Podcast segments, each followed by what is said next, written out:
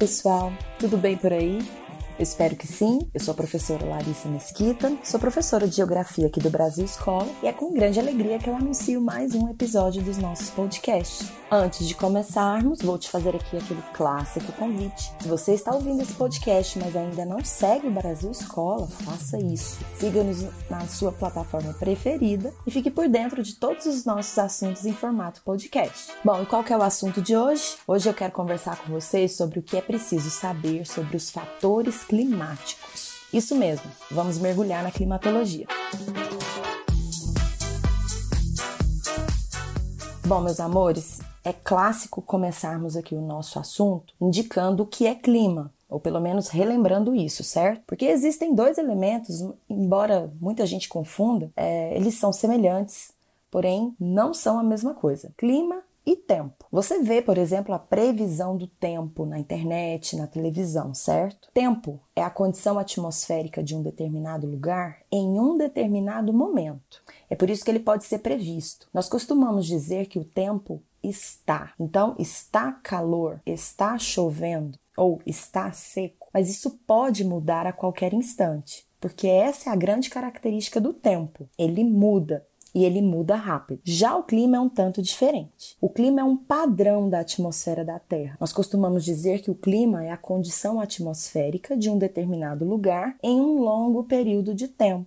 O clima não muda com frequência, portanto, o clima é. O clima é quente, o clima é úmido ou o clima é seco. Compreendeu? Lembrou? Inclusive, eu vou fazer aqui com vocês o conceito de clima pelo IPCC, o famoso painel intergovernamental sobre mudanças climáticas da ONU. Olha só, clima num sentido restrito, é geralmente definido como tempo meteorológico médio, ou mais precisamente, como a descrição estatística de quantidades relevantes de mudanças do tempo meteorológico num período de tempo, que vai de meses a milhões de anos. O período clássico é de 30 anos, definido pela Organização Mundial de Meteorologia. Essas quantidades são geralmente variações de superfície, como temperatura, precipitação e vento. O clima, num sentido mais amplo, é, é o estado, incluindo as descrições estatísticas do sistema global. Bom, agora vamos trocar em aqui esse conceito. Para se definir um clima, é preciso observar as condições atmosféricas de um determinado lugar pelo menos 30 anos. Então, a gente diz que o clima é, que ele não muda. Isso não é totalmente verdade. O clima até muda, né? As condições atmosféricas do planeta Terra ao longo da sua existência completa já mudaram bastante. A questão é que o clima não muda em períodos curtos de tempo. Então, tudo aquilo que se repete na observação atmosférica de um determinado lugar, pelo menos 30 anos, será considerado como uma característica climática certinho? E qualquer clima do planeta Terra, e olha que eles são vários, ele pode ser compreendido a partir de seus fatores e elementos. Então, nós vamos começar aqui, só para recordar, né, mencionando quais são os elementos climáticos: a radiação, quantidade de luz do Sol, temperatura, pressão atmosférica e umidade são os elementos que compõem o clima. Esses elementos eles são então avaliados e essas avaliações vão sugerir quais são os tipos climáticos da Terra. Agora, o tema mesmo da nossa conversa são os fatores climáticos, ou seja, são os elementos que influenciam diretamente na caracterização dos climas certo? São as condições que vão determinar se uma região vai ter esse ou aquele tipo climático. Então vamos lá. O que, que você precisa saber sobre esses fatores? Primeiro, quais são eles, né? Esse é o ponto fundamental. O primeiro fator climático que eu vou considerar aqui com vocês é a latitude. Vamos lembrar, gente, que a latitude é a distância em graus de qualquer ponto da Terra em relação à linha do Equador. As latitudes variam de zero a 90 graus para o norte, de 0 a 90 graus para o sul. Então eu vou pedir para você fazer um exercício mental. Eu sei que você consegue, ó. Imagine o globo terrestre. Agora imagine a linha do Equador traçada, né? Cortando aí como uma laranja ao meio. As latitudes, que são as, as distâncias da Terra em relação ao Equador, essa linha imaginária que você acabou de traçar na sua mente, elas interferem nos climas porque elas estão diretamente ligadas à recepção de luz do Sol. A luz do Sol incide com mais frequência e incidência nas proximidades do Equador. Já nos polos, ou seja, nas altas latitudes, essa luz ela tende né, a incidir de forma mais branda. Por isso que as áreas próximas ao Equador são mais quentes que as regiões polares. Então anota aí, a latitude interfere diretamente na radiação, na recepção de radiação solar. Portanto, em baixas latitudes, as temperaturas são elevadas. Em altas latitudes, as temperaturas são baixas. Segundo fator de influência é a altitude. A altitude interfere diretamente na pressão atmosférica, certo? É, normalmente em regiões altas, a pressão atmosférica é menor e a radiação, a irradiação também. Então a temperatura ela vai ser sempre menor nas altas altitudes. Topo de montanha, sempre coberto por gelo, certo? Exatamente por conta disso.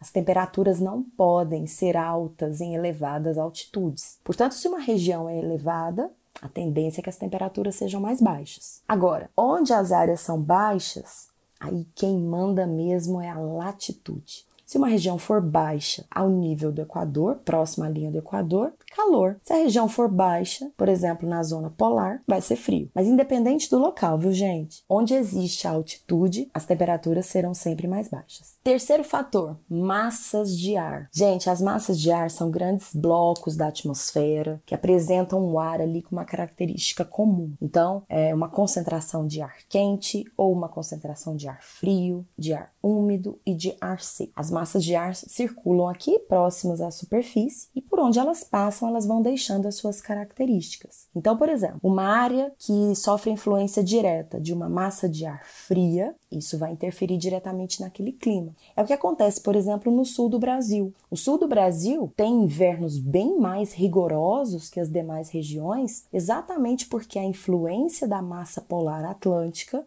a única massa de ar frio que sopra no Brasil vai ser muito intensa naquela região. Essa massa de ar frio se desloca da Antártida e assim que atinge a região sul do Brasil, provoca quedas de temperatura, especialmente no inverno, que é exatamente o período que essa massa de ar se encontra maior. Já as áreas mais ao norte do país, por exemplo, região norte e nordeste, são regiões que sofrem influência de massas de ar quente. Isso contribui para as temperaturas serem sempre elevadas nessas regiões. As massas de ar podem ser tão quentes ou frias, secas ou úmidas. Por onde elas vão passando, elas vão deixando as suas características.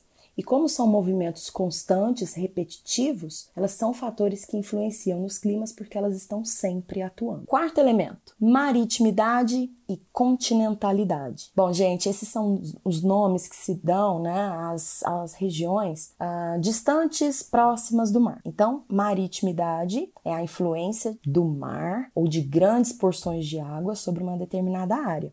Continentalidade é o contrário, né? De regiões que estão ali distantes do mar. Então, por exemplo, Brasília, a capital do Brasil, no interior do país, efeito da continentalidade. Rio de Janeiro, cidade litorânea, sofre o efeito da maritimidade. Como é que a continentalidade e a maritimidade interferem nos climas? Pela umidade do ar né, e também pela variação das temperaturas. Regiões de continentalidade normalmente são regiões mais secas e tendem a apresentar variações maiores de temperatura, aquilo que a gente chama de amplitude térmica. Já as regiões marítimas, né, sofrendo aí os efeitos da proximidade de grandes porções de água, são portanto mais úmidas e apresentam também menor variação dessa temperatura. As temperaturas ficam um tanto mais equilibradas. Bom, já que nós estamos falando de continentalidade e maritimidade, vou pontuar aqui com vocês outro fator de influência dos climas, que são as correntes marítimas. Nesse caso, as correntes marítimas, elas se assemelham à maritimidade, né? Elas vão influenciar incrivelmente as áreas próximas do litoral. As áreas continentais interioranas, não. E as correntes marítimas também são variações né, da temperatura da água do mar e elas podem ser então quentes ou frias. Regiões litorâneas que sofrem, sofrem influência de correntes marítimas quentes têm maior evaporação, umidade do ar mais alta. Já as regiões em que as correntes marítimas frias predominam, essas vão ter menos evaporação. A umidade do ar passa a ser menor nessas áreas, portanto. Para finalizar, a gente chega no relevo, né? Veja que relevo nesse caso diferente da altitude, tá? O relevo aqui que eu vou pontuar como fator de influência, ele vai favorecer, facilitar ou dificultar a passagem das massas de ar. Então, em territórios, por exemplo, como o do Brasil, onde não existem cadeias montanhosas, nós vamos ter um território propício à passagem dessas massas de ar. Elas não vão ter dificuldade, elas não serão impedidas. Já regiões com relevo mais acidentado, essas, muitas vezes esses relevos podem funcionar como barreiras naturais às massas de ar, impedindo, por exemplo, a umidade em um determinado ponto por conta dessa barreira natural.